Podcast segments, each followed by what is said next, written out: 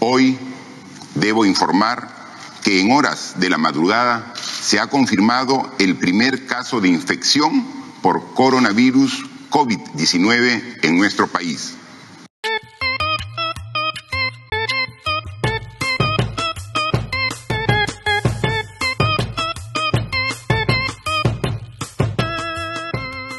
Radio BioI, un podcast de la Reserva de Biosfera Oxapampa Shaninka Yanesha, producido con el apoyo de la cooperación alemana.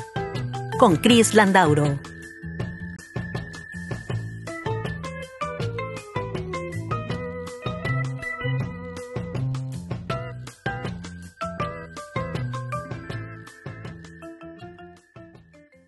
Bienvenidos. Llevamos casi dos semanas hablando sobre café con personas muy interesantes.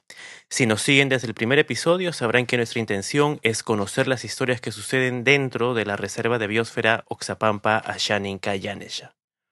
Como saben, dentro de la reserva podemos encontrar eh, culturas indígenas, cultivos sostenibles y áreas naturales protegidas. Y esas tres categorías están unidas o relacionadas por cadenas productivas. Entonces, esa combinación tan especial de saberes y productos atrae la mirada de muchas organizaciones de varios países. Eso nos llena de orgullo como peruanos, pero también nos obliga a preguntarnos ¿qué podemos hacer mejor? Y para encontrar esa respuesta es que estamos entrevistando a tantos personajes. Con su experiencia y buena disposición estamos entendiendo, por ejemplo, qué problemas hay dentro de la reserva, qué oportunidades existen, qué prácticas de cultivo son recomendables y cuáles deberían dejarse de lado. En fin, creo que ya hablé demasiado. Como siempre, les recomiendo que escuchen el programa pasado. Hablamos con un ingeniero agrónomo especialista en café que nos dejó muchos buenos consejos para mejorar la calidad del mismo. Ahora sí, presentamos otra de nuestras pequeñas, pero imprescindibles investigaciones. En este episodio hablaremos con Luis Quispe, productor cafetalero y ganador del concurso Grano de Oro 2020 realizado en Villarrica.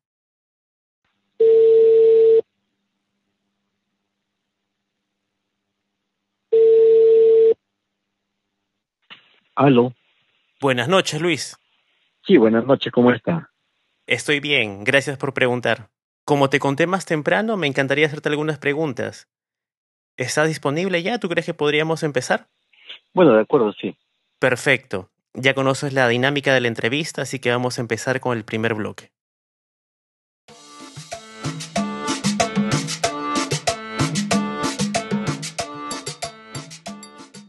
A modo de presentación, ¿puedes contarnos un poco de tu historia y dónde está ubicada tu parcela?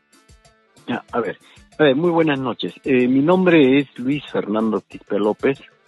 Eh, soy un agricultor eh, ubicado, o la finca la tengo ubicada en el distrito de Villarrica, la provincia de Zapampa, departamento Pasco. Bueno, la, finca está ubicada, eh, tiene, está ubicada en la zona de Río La Sal puntualmente, a una altitud de 1500 metros de altitud, 1520 de altitud, donde venimos cultivando pues diferentes tipos de café.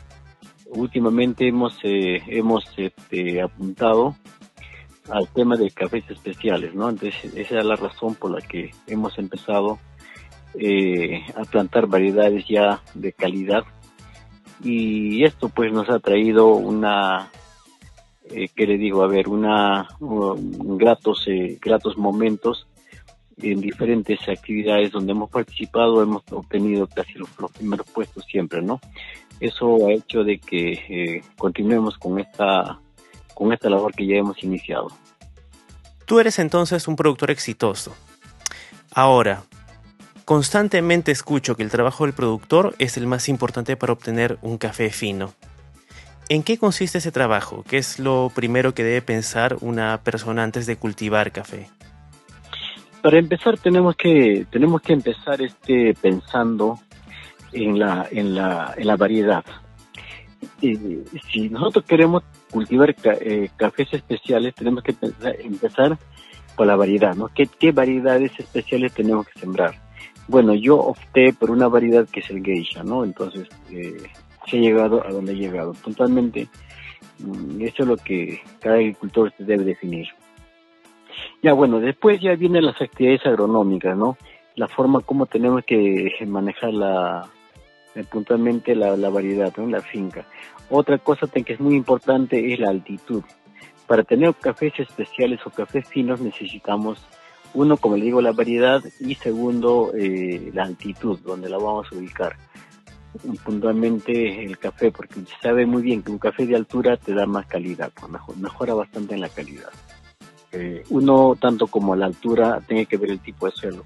Bueno, pero este tipo de variedades, bueno, de la experiencia que yo tengo, que he tenido aquí en la finca, es que tengo un suelo que es este, eh, es franco arenoso, y es un buen un, buena textura para, para la calidad en el caso del café porque el café geisha o los cafés especiales necesitan suelos profundos entonces este em, tenemos una finca donde reúne estas condiciones y ya pues se instaló ahí la variedad pero el café es una inversión de largo plazo entonces imagino que aún teniendo buenos suelos no fue sencillo empezar ¿Cómo fue tu experiencia? ¿A partir de qué momento tienes ingresos?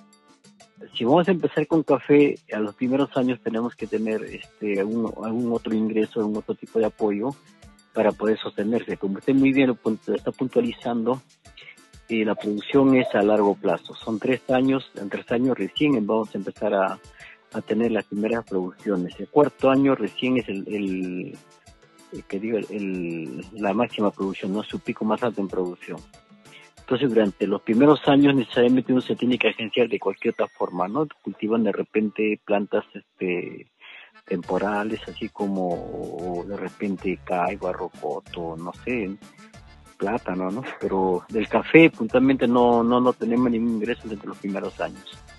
Hablemos de tus cafés. Eh, ¿Qué variedades cultivas? Anteriormente, aquí en la finca cultivábamos pache, catimor, eh, caturra, eh, común, eh, borbón, pero así este, mezclado. En una finca, por decir, una hectárea tenía todas esas variedades. Y a veces participaba, participaba pues, o, por participar, este, trataba de cosechar este, variedades, en este caso, por ejemplo, de caturra, puras caturras las cosechaba y participaba en los concursos o de repente con, o perdón, con, con Pache, con Común, y a veces no, no me resultaba muy bien, porque siempre quedaba en el, noveno, décimo, sí, décimo segundo, décimo tercer lugar. Y entonces eso, los resultados siempre eran los geishas que ganaban. No, un geisha siempre estaba en los primeros lugares, segundo, tercer lugar. Entonces eso motivó a que yo eh, indague los lugares donde había instalaciones antiguas de geisha y me constituí pues esos lugares a tratar de conseguir semilla. Fue bien difícil, un viaje bien largo y, conseguí esa semilla y es que la traje acá a la finca y en la finca pues hice instalación ya pero de un macizo. Entonces desde ahí aprendí, aprendí de que las variedades en las fincas tenemos que plantar en macizos, ¿no? O sea, sectorizados. Si voy a tener caturra, la tengo que sectorizar pura caturra si puede tener pacho o, cualquier variedad que sea, no sectorizarlas, un, macizo de netamente de esta variedad. Entonces, en este caso, opté por instalar el geisha, una pequeña hectárea. a los años, al, tercer año, empecé a recibir resultados. ¿Y por qué recomiendas sectorizar los cultivos de café? Yo quiero, mira, como le decía anteriormente, por ejemplo, teniendo caturra, pero teniendo la caturra mezclada, no tenemos una pureza esa variedad tenemos la, usted sabe, la polinización y todas esas cosas hace de que de repente esa variedad se, eh, no, no, no te, no, no te da la, sus características que tiene ese café.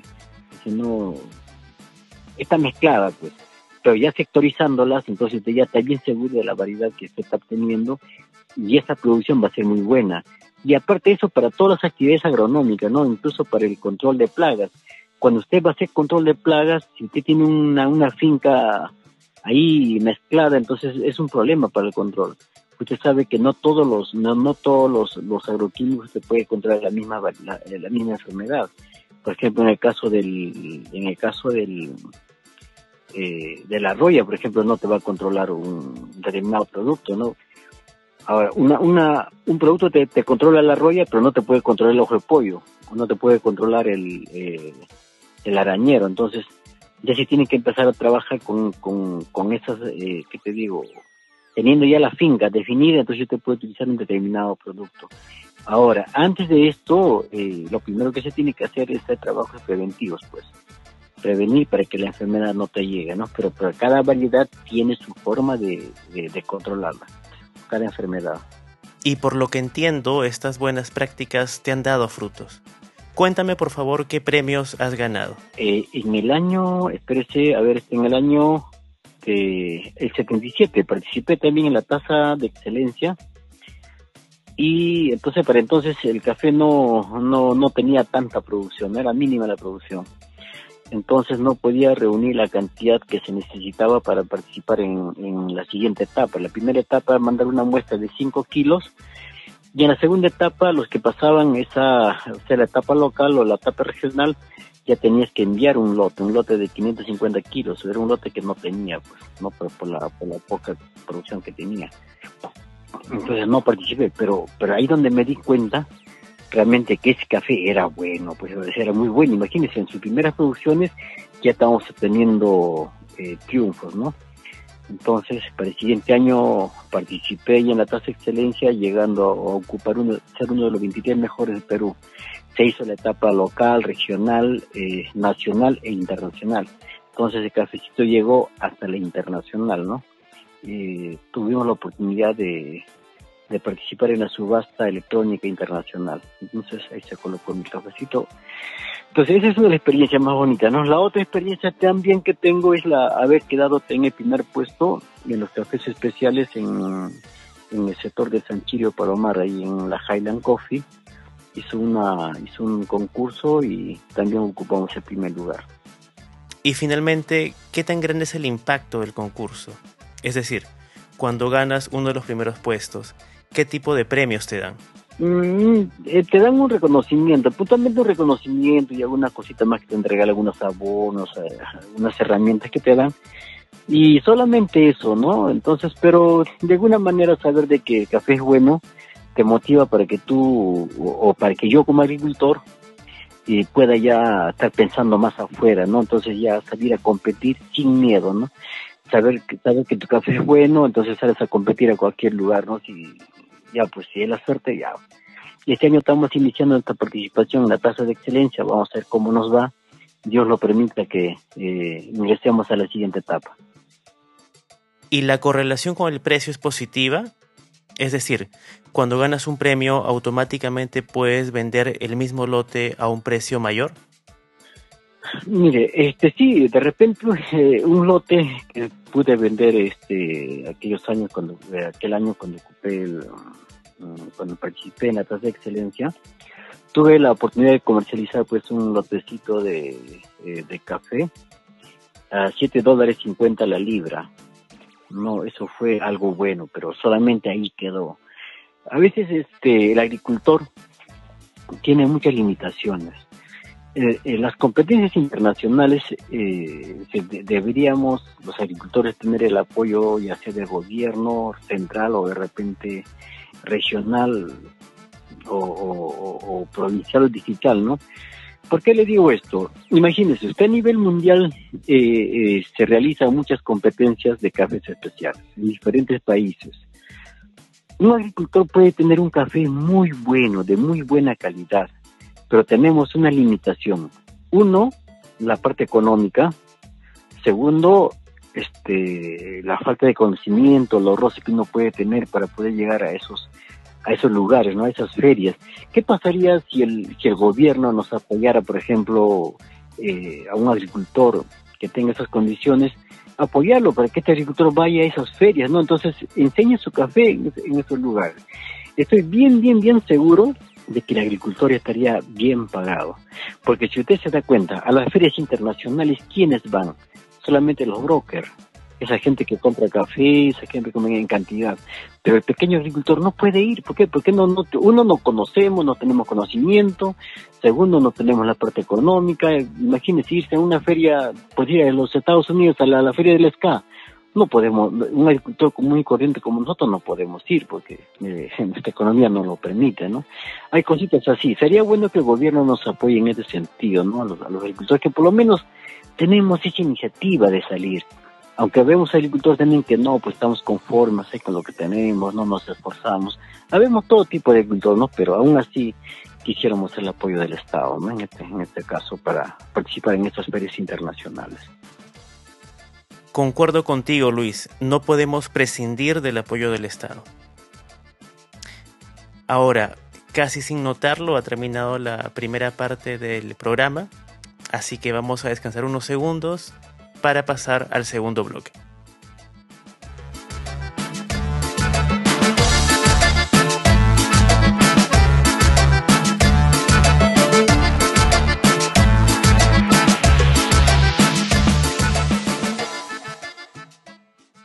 Hablemos ahora del beneficio de tu café.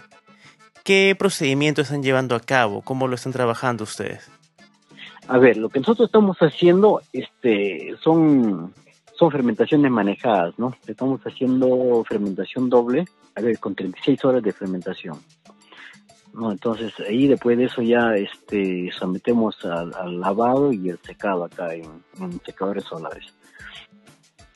Ahora le explico en qué consiste en qué consiste la fermentación doble. Bueno, yo pienso que sí hay muchos agricultores que lo saben, ¿no? Bueno, en este caso la fermentación doble indica de que eh, realmente yo lo que hago la cosecha del día, la cosecha del día de hoy, eh, lo dejo lo dejo fermentando ese café sin desculpar hasta el día siguiente a, a 24 horas. Es, tiene 24 horas de fermentación con pulpa y todo. No, pero controlando, controlando que ese café no se me caliente, ese café que esté frío, porque cuando, si se calienta ya se malora ese café, no, no tiene que calentar ese café. Entonces tiene que estar a una temperatura, este, eh, no tan calidad, una temperatura que, que esté frío el café, eh, durante 24 horas, ¿no? Si lo cosechar hoy día, o hasta la tarde, entonces empiezo a hacer la fermentación, hoy a las 6 de la tarde. Entonces mañana a las 6 de la tarde recién desculpa ese café. Ahora, después de desculpado, al día siguiente a las eh, 6 de la mañana ya se está haciendo la, el lavado. Ahora, el tipo de el tipo de despulpado lo hacemos sin agua, ¿no? No, no tiene que participar este el agua, solamente es puro eh, con el café y su propio mucílago para, para, para el despulpado. Luego se hacer la fermentación, fermentación de 12 horas, tampoco no hay que permitir que caliente y luego ya se somete a lavado. Después de eso ya, como usted sabe muy bien, con secadores solares se tiende y ya tenemos un lapso de 10, 8, 10 días o 12 días dependiendo de la temperatura del tiempo para que seque ese café. Es prácticamente esa es la modalidad en que estamos trabajando aquí en la finca. Entonces, el control asegura la calidad del café. Tú tienes mucha experiencia trabajando con diferentes variedades, pero hay una cosa que te he escuchado decir sobre la variedad Catimor que me ha llamado mucho la atención. ¿Podrías contarnos un poco al respecto? Mire, como le digo, este es un sui generis, ¿no? ¿Por qué le digo esto? Porque muchas veces eh, yo me puedo preocupar de sacar un café, por ejemplo, en el caso del Catimor. Todos decimos que el Catimor es un café malo y todas esas cosas, pero manejando el Catimor también te da muy buena calidad en taza. Pero yo le digo una cosa a usted, ¿quién me paga por esa calidad en tasa del Catimor, por ejemplo? En Catimores podemos llegar a 84, yo llegué a 84.6 en Catimores, en tasa. Entonces, pero ¿quién me dice, oye, tu café tiene 84.6 en eh, un Catimor? Como que no, no, no le da mucha pelota, ¿por qué? Porque es Catimor, pues. Entonces te pagan como, como cualquier cosa. Entonces, si vamos a tener esa, esa respuesta, no mejor trabajar lo normal, pues porque ese trabajo necesita de, es, dedicación, eh, puntualización en, tiempos de fermentación, o sea que está pendiente ¿no? de la, del trabajo que se hace. Porque si no, te pasas una hora o, una hora antes o después, pues ya, ya se tiene problemas, ¿no? Lo que, hay que, lo que hay que cuidar es no tener una sobrefermentación.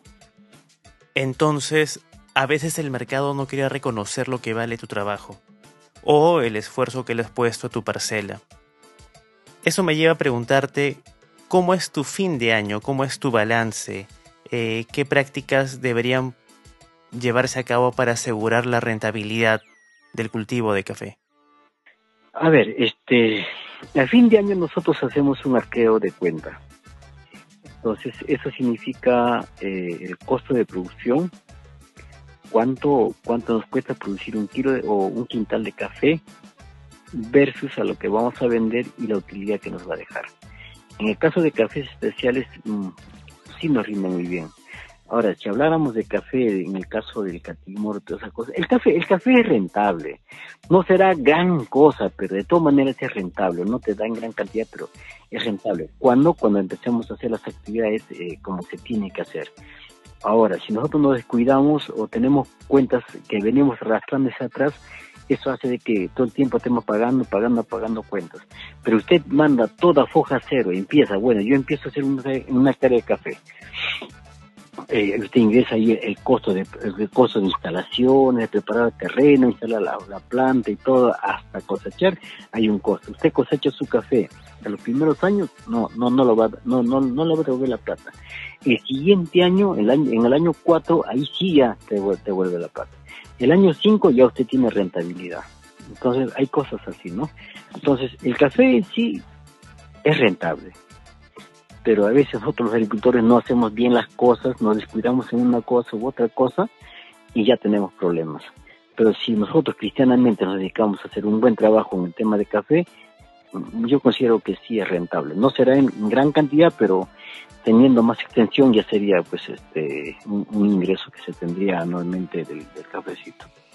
¿Y en este momento cómo está el precio de tu café? Bueno, al momento estamos colocando nuestro cafecito a, a ver, últimamente hemos colocado a 9 soles, eh, 9 soles 50 el, kilo. Bueno, o sea que lo que yo hago, utilizo esta estrategia. No importa, me endeudo por acá o por allá, no sé cómo hago, trato de, trato de aguantar esto y de repente hay un despunte y ahí cierro la venta, ¿no? Recién, entonces por lo menos se puede ver una rentabilidad. Por lo que me cuentas, entiendo que hay mecanismos para controlar la calidad del café e incrementar su rentabilidad. Eso me lleva a preguntarte, ¿consideras que el problema de fondo tiene que ver con el conocimiento? Es decir, ¿eres uno de los pocos que saben cómo afrontar los problemas o hay otros factores que expliquen la inestabilidad de la cadena? Sí, mire, en este caso eh, el, gran tema es el mismo agricultor. El agricultor debe ponerse la mano a pecho y decir, yo soy un agricultor o, qué soy. Si, si somos buenos agricultores, buenos productores de café, hagamos la cosa como se tiene que hacer. Ahora, en el tema de café no hay nada que inventar. Todo el mundo sabe que tiene que hacer control de, control de maleza, sabe que tiene que podar, sabe que tiene que fertilizar, ya sea químicamente u orgánicamente, sabe que tiene, se tiene que hacer control preventivo de plagas.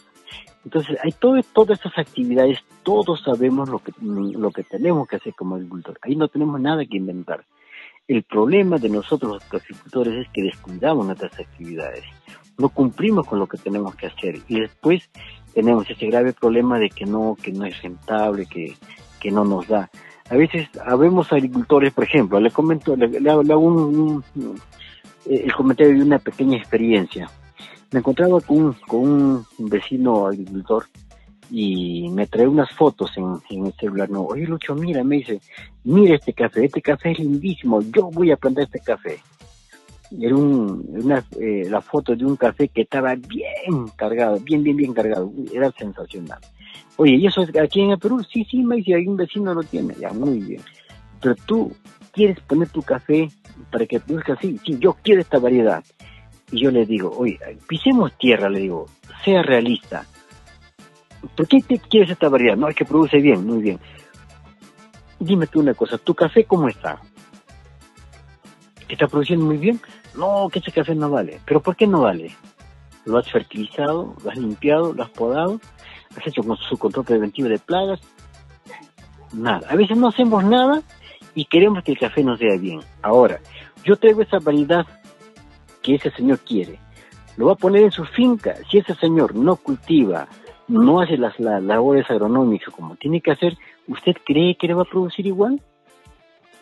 Hace en la vida. Entonces, eso es una debilidad que tenemos los agricultores.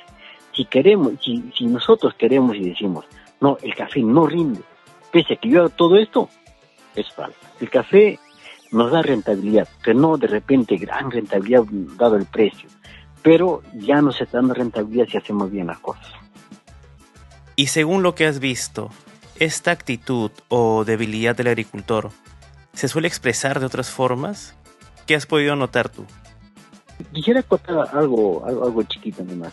Algunas veces, este, entre vecinos, entre amigos, a una finca o me voy a otro lugar, pero que también es productor de café, es no tomamos un, este, un desayuno. Luchito, pasa, vamos a tomar un desayuno.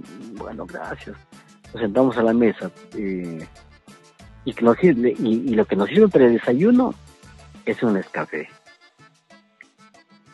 O quizás de repente agua de hierba o hoja de naranja o de canela o cocoa o no entonces a veces nos ponemos a discutir el tema del precio de café entonces yo le digo a, mi compañera agricultora en mi vez oye pero qué es lo que pasa estamos que nos quejamos del precio pero empecemos por nosotros mismos empecemos a consumir nuestro propio producto yo digo que si aquí aquí en Perú consumiríamos café, estoy bien seguro que toda la producción nuestra quedaría pequeñita. Claro, tiene sentido. Bueno, Luis, estamos llegando al final de la entrevista. ¿Tienes alguna última reflexión con la que te gustaría despedirte? Yo soy un pequeño agricultor, ¿no? Este, hay agricultores que tienen eh, una finca bastante grande, buena producción, y el gran problema es que estos señores completamente tienen amarrado todo. Cuando viene una pasantía, ¿a dónde se van? Solamente se van a esas fincas de esos señores que están bien marqueteados, ¿no? Todo está amarrado. Un pequeño agricultor quiere, quiere una pasantía muy difícil, no, no, no le llega. Tenemos todas las condiciones para, uh, ¿cómo se llama? Para, eh, para dar una, para dar una buena, buena experiencia al turista que viene pero como le digo, no estamos marketeados, realmente eh, tenemos esa limitación y ahí queda todo, ¿no? Entonces a veces yo digo, esos señores ya, bueno, eh, se marketean muy bien, pero ¿dónde está? ¿Dónde está su producción? ¿Dónde están sus triunfos? ¿Dónde está esa calidad que ellos eh, dicen tener, no? Es un poquito que a veces eh, al pequeño agricultor como que nos incomoda actos como eso. Eh, viene, digamos, una, una empresa que, que está fabricando un determinado producto, ya sea un agroquímico, de repente algún producto, ¿no? Pues, ¿A dónde van ellos? Solamente van en, en, los agricultores más sonados, hacen sus experiencias, hay sus experimentos, traen sus productos, instalan, y, y hacen parcelas demostrativas en ahí en esas en esas fincas grandes, ¿no? Entonces, y siempre van a estar bien, pues.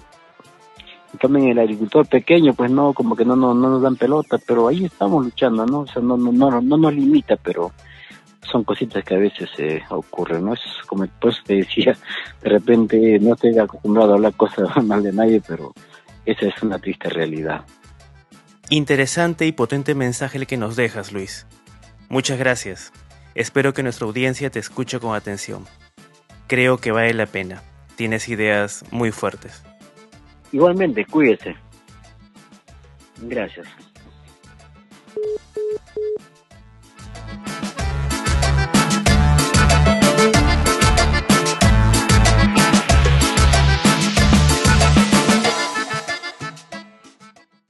En algunos años, las voces de las personas entrevistadas podrán perder fuerza. Sus historias, sin embargo, permanecerán invariables. Los invitamos a descargarlas y compartirlas. Pueden buscarnos en Facebook como Radio BOI o escribirnos a radioboi.yahoo.com. Esperamos sus comentarios. No olviden suscribirse. Radio BOI es producida por el equipo de Sudamerican Watchers, con la supervisión externa de Úrsula Fernández y Manuel Rojas. Ana Cristi Elías es nuestra directora de arte y junto con Arthur Pug supervisan la edición de sonido y la musicalización de cada uno de los episodios. Soy Chris Landauro. Gracias por escucharnos.